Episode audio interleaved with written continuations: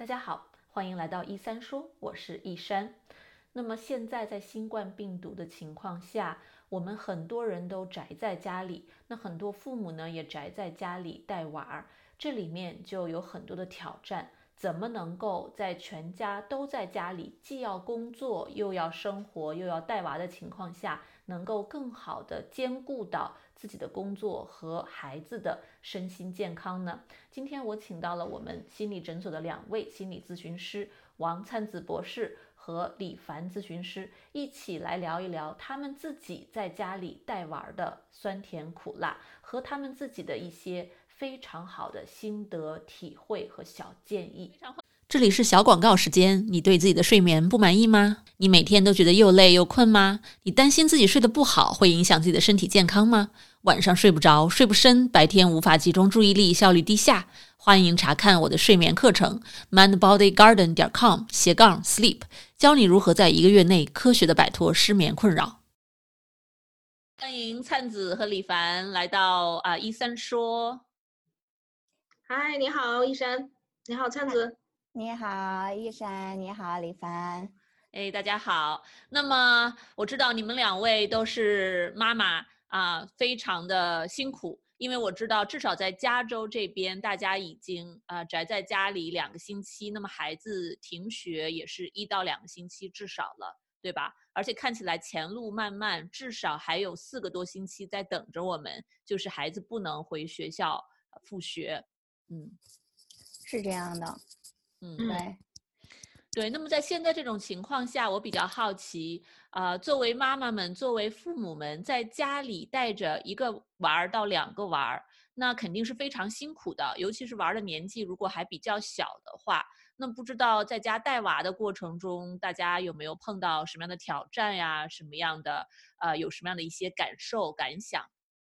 嗯。我觉得我跟李帆可能能够稍微介绍一下我们家小朋友年纪的大小，也方便大家有所借鉴。我觉得不同年龄的孩子可能需求也不一样，但是我觉得作为父母来说，很多感受都是类似的。我刚才。呃，进入这个聊天的时候，我还跟一山说，我就是已经很久没有为了，我是为了今天录这期节目才，呃，把自己能弄得正式一点哈。平时就是边工作边带娃，真的是顾不顾不上，就是打理自己了已经。嗯，对。然后我们家是有一个快四岁的男孩儿，呃，然后我跟孩子的爸爸，就是我们俩都是呃要工作。呃，只有我能够在家工作，孩子的爸爸是需要还是去需要去上班的啊？因为他还属于这个 essential services，啊，所以我们家就是两着呃倒着班带孩子，然后倒着班上班。嗯，对，呃，一山你好，蔡子你好，呃，我也自我介绍一下，我们家两个孩子，一个七岁半男孩，呃，一个四岁半女孩。对，这个是我觉得跟灿子似的，我也经历了一个很曲折的一个心理的一个过渡的变化的过程。一开始大家开始一直很积极的讨论，我们应该停学停学停学。其实我当时不太想停学，我是一直坚持把孩子们都送到了正式停学最后一天，因为我要全职工作，我先生也全职工作。我就想，如果我你停学的话，我们两个人全职工作都没有停，我们怎么处理怎么带孩子呢？对吧？这个压力蛮大的，所以我们两个人都坚持把孩子送到最后一天，就学校正式通知第二天关闭了，不能来了，我们才心里其实这块石头才放下。因为之前很多社会上有人讨论，家长们也讨论，哎，停学吧，停学吧。呃，但是真正等于停学呢，其实也会有一个适应的过程，就是小朋友们日常的所有的呃安排好的活动，全部都取消了。然后家长们的日常安排活动全部都取消了。我在家里工作还是可以比较灵活的，这个比较幸运哈，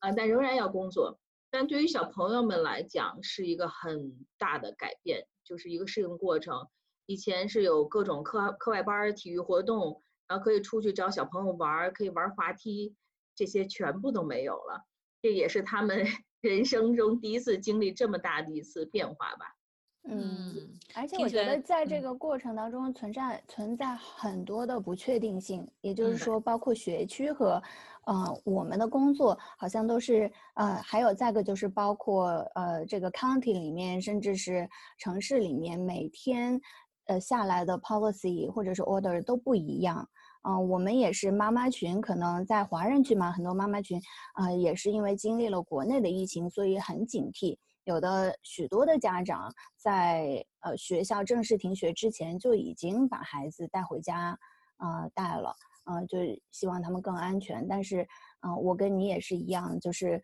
呃，坚持到了最后一刻，但是这个过程当中一直都是跟家里人，就是跟伴侣在沟通，就是说这个学校关门是迟早的事情，我们要呃尽快的怎么样来安排我们的生活和学习。嗯，对，那听起来不光是对你们做家长的一些呃一个非常大的挑战啊，工作的安排、生活的安排、孩子的安排，对小孩子本身挑战也非常的巨大。他们喜欢的小朋友们见不到了，老师学校都去不了了。我知道还有其他人，其他的在学校工作的同行们说，小孩子最后一天哭得特别凄惨，听到说不能上学了。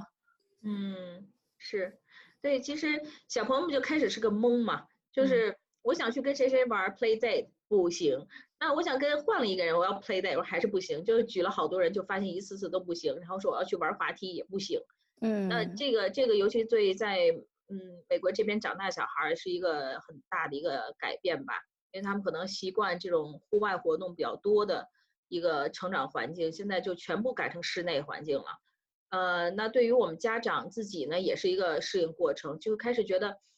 嗯，那在家里做什么呢？就是四个人，我们家里还有一个奶奶帮忙，这三个大人对着两个孩子，我们每天做什么呢？对吧？就是每天都成了周末，但每天呢又又不像真正的周末。以前的周末是还会有很多安排的，可以去博物馆玩，可以去这儿去那儿。现在哪里都不能去，真正的就在家里待着，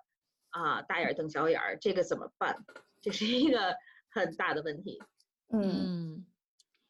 的确是这样。我记得我们平时在周四周五的时候，尤其是周五的晚上，就开始要查这个周末要带孩子出去哪里。因为真的，孩子他的天性就是他需要去感受自然，他需要去外边活动，需要需要去探索新的事物。呃，所以每个周末，其实我们也要之前哈，在疫情之前都是要呃考虑。这个周末带孩子去哪里玩啊？去哪里？啊，有什么展啊？有什么好玩的东西啊？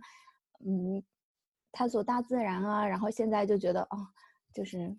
都没有了，都没有了。嗯嗯，对啊。那么在家里现在啊，你们都是怎么带孩子玩耍的呢？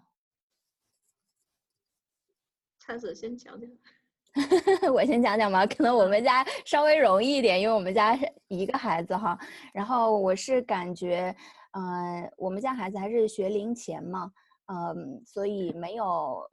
就是说没有学校了，学校的 curriculum，呃，不需不太需要，就是说跟学校，呃，比如说学校发资料说你一定要 cover 哪些知识点。所以我觉得对于我们来说，呃，好处还是有的，就是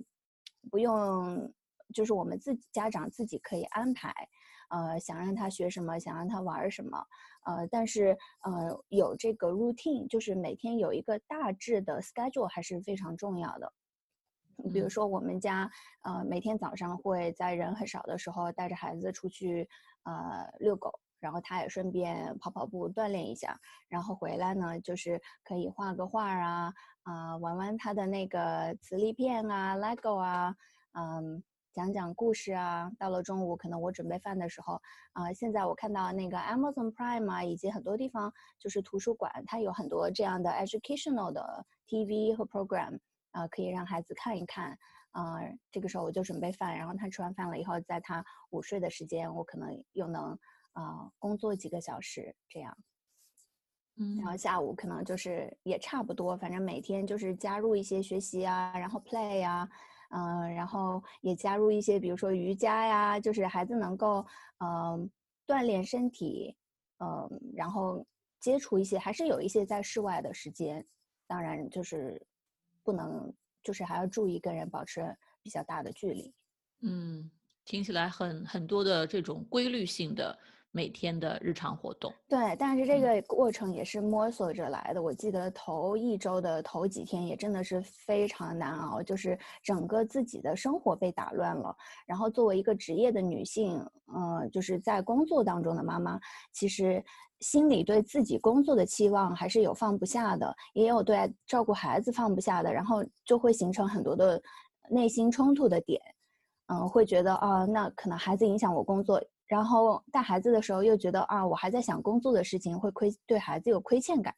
所以也是经历了呃几天的调整和摸索啊，现在可能进入一个慢慢适应的过程。但是疫情还在发展，还在变化啊，每天的这个我们面临的可以做的事情，好像还在受到更大的限制，对吧？因为为了防止它的扩展，嗯，所以就是。对，嗯，观望吧，观望，然后把每天每每一刻能够过好。嗯嗯，对，一个娃儿都这么多的挣扎，这么多的这个一个过渡的时期，那我就啊在想，李凡那边有两个孩子，年龄跨度还好几岁，那你们也是两个人还要全职工作，这样怎么去处理这样的情况？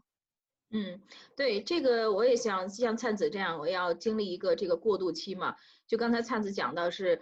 呃，有一有那么几天很纠结，又想顾及孩子的这个生活安排，又想顾及说工作保持质量，保持呃一些进度，这个很难。呃，以前作为全职 full time mom，这个就比较难，就有一个有一定的拉扯。那现在彻底在家里，那两个孩子，我正在工作的时候就进来敲门了，就进来找了。就更难保持一个平衡了，但其实慢慢的我就也在反思，慢慢的给自己一个重新梳理的机会吧。呃，因为刚才前面也提到，就是我老大七岁半，他其实平常日常中有很多体育活动，有很多体育训练、体育比赛，然后各种其他的兴趣班、课外班。我觉得现在小孩都这样哈，因为一一一聊起来，周围朋友啊，然后同学的孩子，都是周末日程满满的。那就安排了好多好多活动，那现在一下子什么活动都没有了。其实我倒在想说，啊，他也解放了，他也就是没有这种日常性的一节课一节课要去赶的日程了。那我也其实没有一个九点必须到岗啊，然后五点要下班要带着他去做什么这些的压力都没有了。那慢慢的我就自己梳理了一下，说，啊，其实这是一个很好的机会，让两个孩子能够做一些自由的玩耍。自由的活动，让他们俩自己安排时间，呃，玩自己想玩的东西，玩平时家里有但是没有时间、没有机会玩的东西。呃，因为现在其实家里面很多玩具、很多书，呃，很多可以提供给他们啊自由玩耍的东西。平时下班放学回来就两三个小时，吃吃饭，然后洗洗睡睡，赶赶作业就睡觉了。然后周末呢也要赶日程，很多活动去赶，所以真正的给孩子和家长留下的说。啊，充分的空余的玩耍的时间并不多。那这一次强制全社会都停摆了，强制性的给孩子和大人一个呃很空余的大量的空间，我们可以停下来想一想，家里还有什么可以玩的，以前没玩过的东西。那我自己想做的一直没做的事情是什么？就是一个非常非常好的一个重新梳理、安排、规划的一个时间。嗯，那我就借这个机会呢。重新呃给老大安排了一下，我发现嗯他英文还可以，数学也还可以，然后看了看他的中文，发现他中文好差。我说来，我们俩一起学学中文吧。平时真的没有时间给他额外讲什么，就看中文学校学什么，就这样的跟着进度。那现在我们俩就一起额外的念念书啊，讲讲古诗啊，讲讲中文的故事啊，可以加强一下中文的学习。呃，然后对妹妹呢，她四岁半。他其实也是没有太多的这个课业的压力，呃，那我就更多的会鼓励他去，呃，翻翻哥哥的书，啊，有时候可能他看不懂那么多字，咱看看画儿，或者啊，拿出一些自己平时都忘的玩具，都忘记的玩具，呃，再玩一玩。对这个过程中，我也要求他们会啊，每天有一块的时间整理一下自己的玩具。然后整理整理，他们就发现哦，我还有这个东西，然后俩人又兴致勃勃的玩好久，就是这种时间其实是可以很，你故意的把他时间拉得很慢嘛，可以让小朋友们充分享受，啊，自己探索，可以发现不同的东西，然后自己的兴趣是什么，呃，自己主导自己的时间和生活的一个过程。嗯，这一点我觉得就是我发现，慢慢来讲，其实以后即使这个疫情过去了，我也应该很努力做的一方面，就是啊，要安排一些额外的让他们自由玩耍，啊，自由探索、无所事事的时间。就是其实英文叫 free play。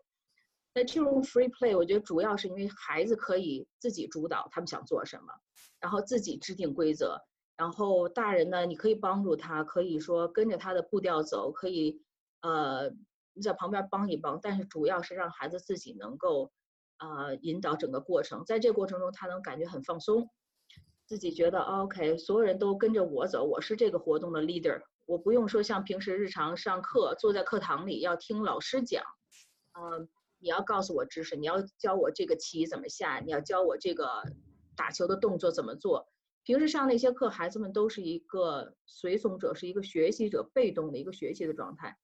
那在这种 free play 自由玩耍过程中，小孩都是一个自主的一个引导者。这个角色的转换，我觉得对他们的自信心培养非常好，而且能够让他们培养一个呃学会自我放松的能力，就知道如果生活中很疲劳的时候，我自己可以找一些事情，可以做一点什么事情让自己放松下来，可以感觉很开心。对。嗯，其实我非常我非常感感同身受，其实非常感同身受，因为我觉得，呃，就是我们家的孩子四岁半嘛，也是他没有 curriculum。其实我觉得好的一点是，他在学校里面，他是相当于有一个更严格的 structure，就是每天可能这个时候是 circle time。听故事，那个时候是手工 time，对吧？那个时候是 outdoor play，然后又是可能开始，他是呃，比如说 Montessori，呃，教具老师开始教。但是我觉得对他们来说都有一个 expectation，就是老师对他们有一个期望，就是我们在做这个事情的时间段，这是老师规定好的。然后我希望老师也有期望说，在这个阶段，比如说你遵守纪律，啊。听故事的时候你好好坐着，不能到处跑；或者说做手工的时候你要跟着老师来。但是我觉得，就像你说的，孩子他还是被动的，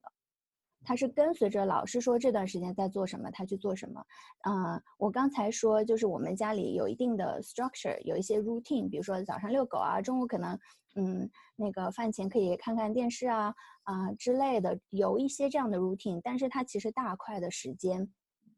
我们是给他有，就是让他来做选择，就是我等他来拿一个什么东西来说啊，妈妈，我要我要玩这个，我要玩 LEGO，我们一起拼，或者是我们一起用磁力片搭房子，或者是啊，他以前很不喜欢啊涂色，因为可能在他那个年龄段的孩子里，很多的孩子比他涂色涂得更好，所以他一直表现出来有一些抗拒，但是啊。我就发现，在在家里给他这样的自由以后，或者是比如说，他看到我在涂色，或者是我带着他上工艺美术课，但是我在那里画的时候，他就会很主动的来说：“哎，妈妈，我们来涂色。”这样子，我就觉得像你说的，他的自信心，他慢慢在这个过程当中，如果我在给予一些鼓励和引导，他的自信心提高的还蛮快的，至少他会愿意去做这件事情，而不是像以前那么抗拒了。嗯嗯，是听起来 free play 就是自由玩耍，是一个非常啊，现在是一个非常好的时机，可以在家里带着孩子或者孩子们去去探索，在这个当中有父母的这样的一个关注和引导，也能更好的去激发孩子他们自己的一些啊潜能也好，自信心也好，可以进一步的去加强。而且听起来，不管是有多个孩子在家里，还是一个孩子在家里。自由玩耍都是可以实现的，嗯哼，对，就是这个呃，因为我平时是做心理咨询师嘛，会有时候偶尔见到一些 teenager 啊，或者是二十出头的青年人，慢慢发现这个社会现在这个年龄段的呃抑郁症、焦虑症的患者很多，越来越多，比我预想的要多。为什么他们一进入这个青春期或者进入这个大学阶段，就开始发现自己很迷茫？找不到自己真正的兴趣点，呃，进而引发了焦虑和抑郁，这个就是让我一直在思考的一个问题。所以有时候会看见看自己家孩子，就在想，呃，呃，家长给了太多的，哎呀，觉得我觉得这个东西好，我要让他学；我觉得那个东西好，我也要让他练。呃，这个东西也很有意义，长大会有那个找找工作会好，我也要让他学起来。这都是家长在一项一项把这个 agenda 给孩子贴上去。那等到孩子真正他长大了有自我意识的时候，啊，我希望他能够有一个自觉的能力，发现说我真正内心喜欢的东西，我有内自己驱动力想要做的东西是什么。不是说以前所有东西都是爸爸妈妈告诉我我要做，等到他真正有选择的时候，不知道选择是什么了。呃，因为我觉得现在这个时代资讯太发达，呃，可以给你的资讯和条件很多。那重点的是你要有一个选择的能力，知道哪一样是最适合自己的，不要被这个资讯感觉是被淹没了哈。呃，因为经常是我觉得像包括我们在。在家这段时间，刚才灿子也提到，其实网络上很发达，很多电影免费了，很多博物馆的参观也免费了，然后很多活动、视频教学都免费了。那怎么样选择？你不可能一天把所有东西都做一遍，大人累，孩子也累，也不现实。那怎么样做选择？说知道这样是我最感兴趣的，这样是最适合我现在做的，这是一个从小要培养的一个能力，包括长大之后也不会说被这种很。呃，多元化的信息感觉被淹没了，嗯，嗯，这一点我很喜欢，真的是信息爆炸的这个时代，不光是小孩子，大人也面临很多的选择。我们怎么去？而且现在如果是作为家长带领孩子的话，我们怎么去更好的筛选？而且还要考虑到小孩子他每天跟电子产品接触的时间。啊，根据我们这边儿儿科学会的一些这个呃标准。根据不同的年龄段，这时间又不适宜太长，所以怎么更好的结合这种被动式的观看学习，哪怕是高质量的啊，结合这种主动式的游戏的啊这样的一个互动玩耍。对对对对对对，好像对孩子来说，就是啊每天建议的那个视频，就是看呃被动接受看电视或者是玩电脑这样的时间是两个小时以下。对吗？对，每个年龄段不一样。我这边有一个专门，我看到在美国儿科学会啊，这个一六年的一个标准，我光记得是三到六岁的孩子的建议是每天高质量的这种视频的时间不超过一个小时，而且是建议家长陪同进行引导，并且把看到的、学到的东西应用在孩子的日常生活当中。这个当然很苛刻啦，你想一个小时，哦，很短。那有时候有些家长会觉得，哎呀，我现在很忙，你先在边上看视频，这样你就能乖一点。嗯，所以其实真的是非常的有挑战性。嗯，是的。嗯，不过其实我挺想接着李凡刚才说的这个父母帮助孩子去学习怎么选择，我觉得这个。一定是很多的父母或者家长都关心的一个问题，所以不知道李凡，你能不能多介绍一些你的经验或者是建议？嗯，我其实也在慢慢摸索中哈，就是，嗯，像灿子刚才你讲说，你有时候知道说孩子自己可能不喜欢 coloring，不喜欢不太擅长这个呃对颜色色彩的选择，或者 fine motor 没有那么是他现在突出的特点。那我也其实会观察一下每一个孩子他的长处是什么，然后他需要在努力加强的地方是什么。呃，我觉得就是像刚才灿子做的那样很好，就是没有任何呃 judgment，不带任何预估的那种评判色彩，把这些资源给他。你看我在做这件事，其实很普通的，我也可以画画，妈妈也可以画画，呃，奶奶也可以画画，爸爸也可以画画。那你要不要试一试？不会说直接的评判，哎呀，我画的好，你画的不好，或者你看别的小朋友都可以画，你为什么不可以画？嗯，就是家长尽量要减少这种啊比较式的语言，或者批评式的语言，或者提前带入了一些你自己的那种啊偏见的语言，嗯，就是陪孩子玩，其实也是这样一个通性，就是嗯，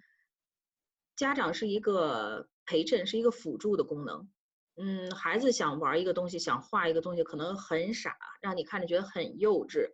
或者完全不合规则，那你就随着他的不合规则来，或者就跟他一起画那个傻傻的东西，跟他一起做那个很傻的游戏，慢慢的他会觉得，哦，其实啊，大人也可以理解我，看来我做的事情是是有意思的，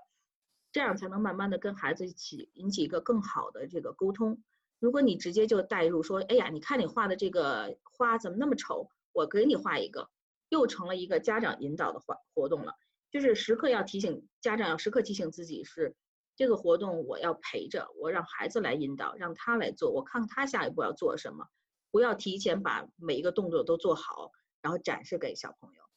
嗯。对，我觉得也是用他们的行为，就是从他们的行为里去解读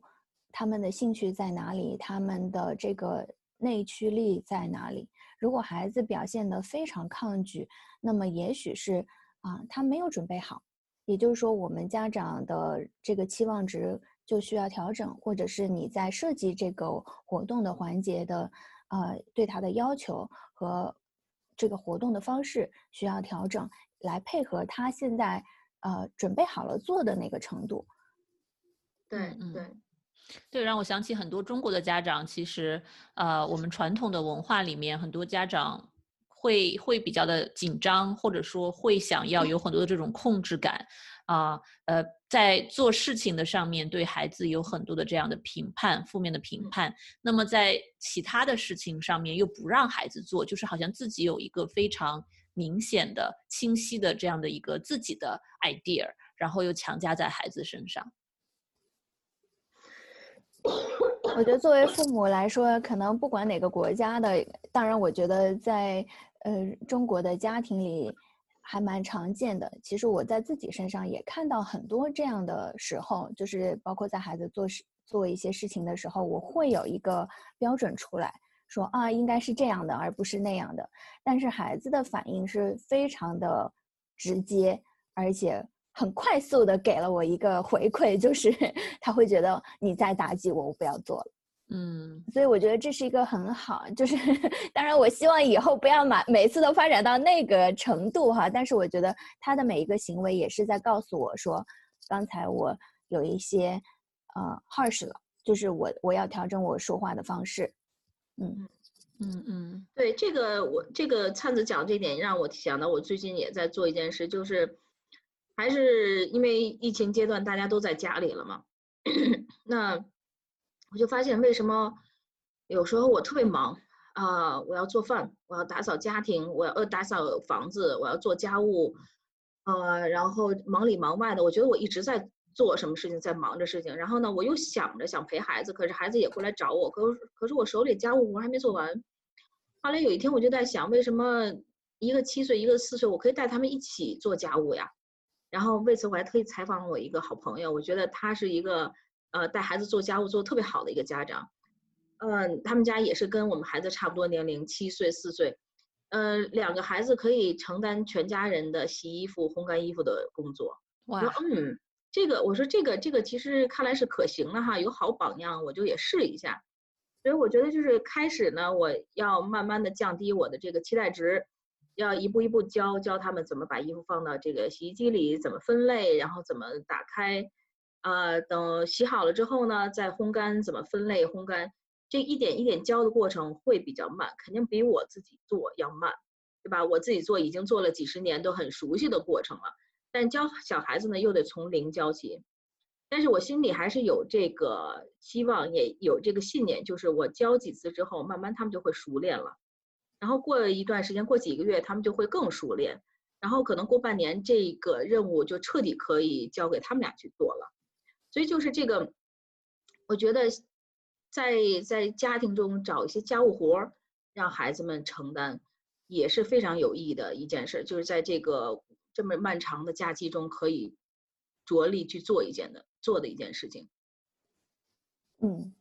特别好，特别好。嗯，真的是听起来，我觉得很多家长其实都梦想着，觉得孩子如果能够，嗯，帮一些力所能及的事情，而且这样其实也是一个相处的时间，增加了相处的时间。但是我觉得像李凡说的，听起来真的需要很大的耐心，就是我们。怎么能够把自己降低到小孩子的一个理解的水平和他们的一个速度和学习的过程，有耐心的一遍一遍的教他们，纠正他们，或者说去引导他们，不不去过分的打击他们，然后慢慢的让他们越来越有自信，嗯，可以帮到爸爸妈妈。是，我觉得做家务这个事情，可能就是你 carry out 的方式，就是你执行的方式，嗯，也许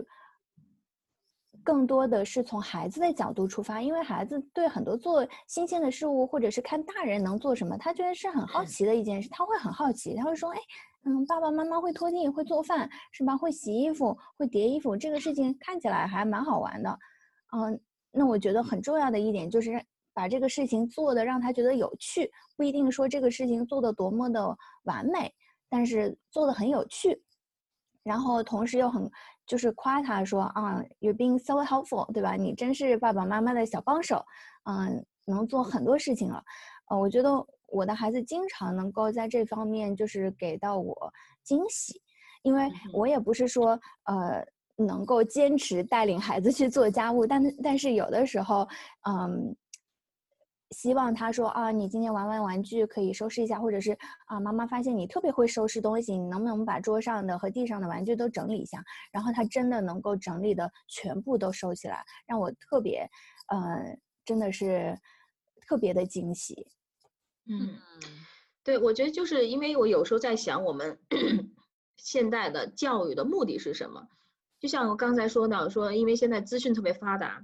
嗯。很多情况下，我会就说和跟大部分家长一样，迷茫于教育，觉得应该让他们有更多的知识，有更多的能力，然后学会早早的用电脑，然后早早的编程，然后会数学、会美术，十八般武艺都会，都拿到这儿，然后才觉得哦，我的教育成功。其实不是，我觉得教育还要回到一个最原始的点，你要是教育成一个完美的、完善的一个人，是一个全人教育，对吧？你希望他长大成为一个独立个体的时候，他能照顾好自己，然后生活上他能打理好自己，能能为自己做饭，能不饿着，能不冻着，然后能够照顾好自己的身体状况和情绪，然后额外可能是有一份稳定的职业，能够有一个稳定的家庭，这些其实都是后面锦上添花的东西。但是作为一个 well being 的一个人的话，我觉得还是很需要说，现在从小的时候就开始注意说。培养他们能不能自己呃做一些家务活儿呀？能够能不能自己照顾自己的情绪啊？能够让自己开心呐？然后找到一些呃自己放松的方法，不是说一直在说啊我要嗯就像一个 checklist，我要 check 这个技能，check 那个技能。其实那些技能的话，我觉得在以后的社会可能会更容易学。就说现在小孩不会，以后如果他有一个基本的自信心，知道以后我有有有越。有这个欲望、意愿想去学的时候，是可以学起来的，就可以了，没有必要这么小就给他们灌输很多很多能力。对，当他准备好的时候，其实上手会更容更就更容易了。但是他现在，你把他作为一个当成一个人来培养，可能有的错过了的机会就错过了，就是可能现在没有养成的很好的，嗯。自我修养，或者是能够自己呃 please 自己，或者自己 entertain 自己的这些能力，嗯，那可能到了长大要去培养，可能要花更多的时间，或者是好的习惯也是一样。嗯，对，我觉得作为心理咨询师，可能 我们就是呃比较多的有一些呃心理学的知识，呃，所以让我自己感觉有时候我的 self awareness 会更多一点。我会自知，我现在说了这句话，可能对孩子会有一个什么影响？我会有一个自觉，知道，呃，我应该帮他做什么。我可能会更多的理解，说同情他现在为什么哭，他现在为什么发脾气。那这是我可能专业的知识带到我的生活中的。那我也希望说，我这个我专业的知识能够真正影响到他们，让他们知道说，啊，这个生活其实是要自己。把自己的生活过得更好的，你不能够说，嗯，不能完全指着爸爸妈妈给你就是提供所有的东西，对吧？所以有时候我也会很很注意说，发现一下小朋友他自己的能动性啊，培养一下他的主观的这个意识。嗯。对我特别喜欢这些点，我觉得这些都是在培养核心的一些啊孩子最根本的东西，就像是感觉就像是我们在建一个强大的发动机，然后之后可以在有了一个强力的马达的基础上，再去构建这个车的一个框架。嗯，这比喻蛮有意思的。刚才你们在说的时候，我就在想，嗯，对啊，这个因为你说这个车的框架可以构建成各种各样，呃，可以去网上添加各种各样你想要的、你你 available 的一些东西和资源，让它跑起来。但是如果这个发动机本身有问题，它也跑不动啊，或者它跑不快，嗯，那这些都是最根本的东西。那么我觉得，呃，你们都是非常有有思想的，在思考很多很多这样。呃，深层次东西的妈妈们，那这样对孩子的影响也都是比较深远的。嗯嗯，其实我觉得像刚才灿子也提到，他家一个孩子，一个孩子有一个孩子的优势，就是他可以有很多时间就是自己跟自己玩嘛，就是发展出很多自己独特的想象力的空间。那我家两个孩子呢，有时候我也会观察他们两个人怎么玩。一个是男孩，一个女孩，然后性格也不一样啊，年龄有一定差距，所以有时候我也会，嗯，着重的说想让哥哥能够试图理解妹妹，为什么妹妹现在这件事她做不好，然后为什么妹妹还不会跟他一起玩，为什么，嗯，妹妹会着急，因为她想跟哥哥一起玩，但又不会，然后我也会告诉哥哥说，你看你也是这么小长大的，对吧？你小时候也不会，妈妈也要耐心教你。所以我觉得在这个过程中呢，我会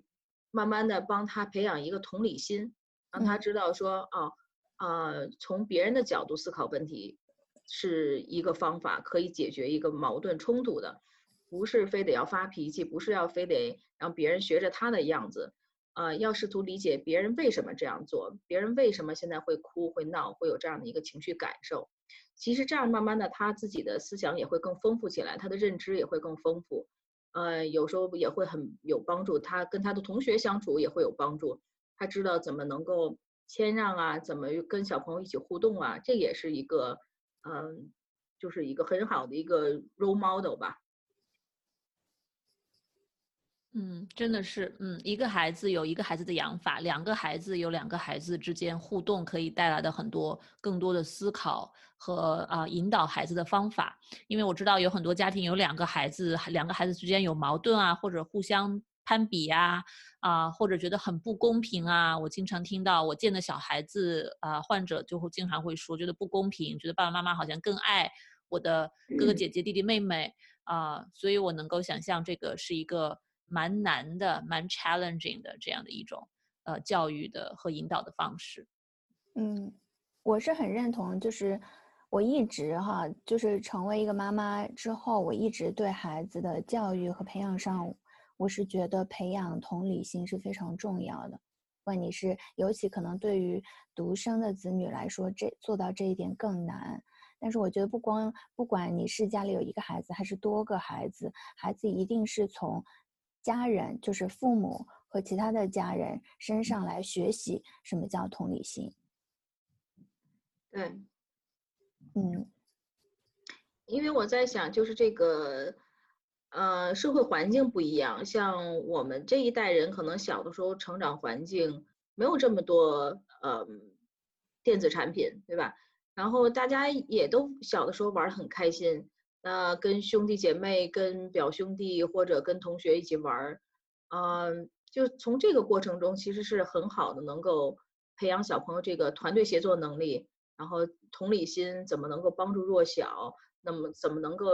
领导其他小朋友一起玩儿，跟他配合，就这个互动过程其实是非常非常培养一个小孩儿的一个核心的能力的。这些东西都不是说你给他上一个什么课。呃，看一个什么视频就能学会的，他必须要能够真的真正的参与到一个游戏和活动中才能完成那如果现在在家里只有大人和孩子自己相处的时候，我有时候会，嗯，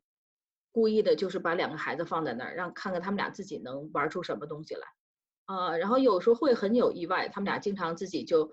呃，讲一个故事啊，然后画个东西啊，或搭一个积木，搭一个磁力片，能玩很久。然后两个人还都很有兴致，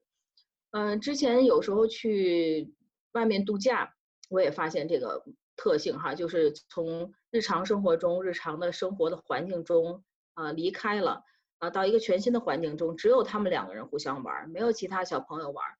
呃，等度假回来，他们俩其实会更亲密，比度假走之前会更亲密。然后每个人都会时不时排个名，我现在最喜欢的人是哥哥，我现在最喜欢的是妹妹，就让我很意外。所以我还是很期待说能看到他们俩在啊这个未来的几周能够更加建立更加亲密的关系吧。嗯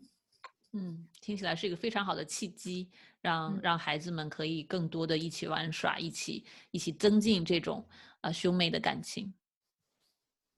谢谢大家的收看和收听。如果你们喜欢我们的节目，欢迎关注我们的 YouTube 频道“一三说”和我们的 Podcast 频道“一三说”。在喜马拉雅、Podcast 等等各大平台，大家都可以收听收看到。大家如果想更多的了解李凡和王灿子博士两位咨询师的职业的内容和他们的。专业咨询师的工作内容呢？欢迎到我们的网站查看他们的个人信息。我们的网站是 mindbodygarden 点 com。下一期我会和他们一起聊一聊爸爸妈妈们的自我关怀。欢迎大家继续关注，谢谢，我们下期再见。如果你饱受失眠的困扰，我保证这个方法会对你有帮助的，哪怕只是帮你多睡几个晚上的好觉，也是件好事儿。过去这么多年里，我的这套课程和方法帮助了全球很多的华人，治好了他们的失眠。所以呢，我对这套方法是非常的有信心。如果你或者你认识的人受到了失眠的困扰，欢迎查看我的线上失眠治疗课程：mindbodygarden 点 com 斜杠 sleep。